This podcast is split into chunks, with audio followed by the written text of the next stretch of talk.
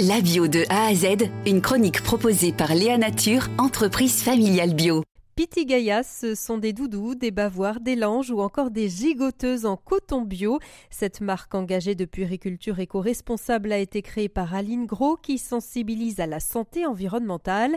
Existe donc notamment le bambou. Les explications d'Aline Gros. Je réagis assez euh, de façon épidermique parce que, euh, en fait, effectivement, on dit que le bambou, euh, c'est naturel, c'est la, grande mode, etc. Sauf qu'en fait, c'est pas du bambou, c'est de la viscose de bambou. Et pour obtenir de la viscose de bambou à partir d'une matière qui est très dure, on voit ce que c'est une tige de bambou, pour que ça devienne souple et qu'on fasse du fil avec, il faut les dissoudre. Et c'est dans des bains chimiques de soude caustique, d'acide, je ne sais plus quoi. Enfin, il y a plusieurs bains comme ça de produits chimiques qui sont utilisés euh, et qui, voilà, qui transforment chimiquement la, matière. Ça reste hein, dans la matière, euh, donc euh, on est en contact avec ces produits chimiques. C'est aussi très souvent déversé dans la nature.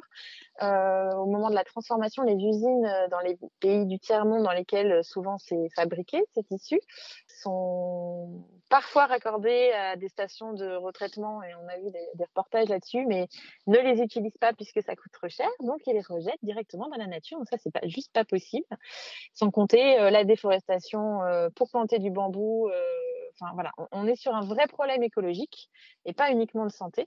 Le bambou, c'est très clairement à proscrire ainsi que le polyester recyclé. On a deux problématiques. On a les usines qui fabriquent des bouteilles en plastique pour faire des polyesters recyclés. Donc là, on marche sur la tête. C'est-à-dire qu'on fabrique du plastique pour le recycler tout de suite dans la foulée. On a aussi euh, les usines bah, qui prennent des bouteilles aux usines deux bouteilles qui, elles, sont obligées de reproduire et qui ne peuvent plus recycler leur, euh, les bouteilles en plastique euh, pour faire du, plastique recyclé. Donc là, c'est compliqué aussi.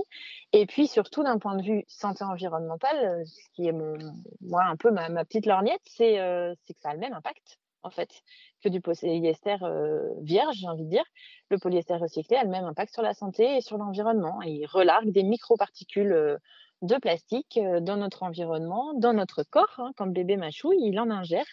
Donc, euh, polyester euh, recyclé ou pas recyclé, bambou, tout ça, c'est des choses qu'il faut vraiment, vraiment éviter. Alors, hors textile, du coup, parce que vous avez des porte-tétines, enfin, il y a, peut-être d'autres d'autres matériaux que vous utilisez. Qu'est-ce que vous utilisez justement en alternative? Alors du coup, je, pour les, produits euh, qui ne sont pas en textile, ils sont en bois de hêtre naturel et non traité, issus de forêts françaises durablement gérées.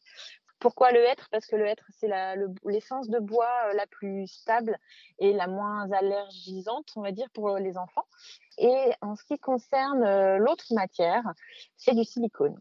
Alors du silicone, pourquoi? J'ai hésité avec du caoutchouc qui a priori lui est plus naturel. Quand on parle de l'arbre EVA, on a des marques comme ça. La problématique, c'est qu'on n'a pas de garantie euh, sur euh, l'endroit où c'est fabriqué et la façon dont c'est fabriqué.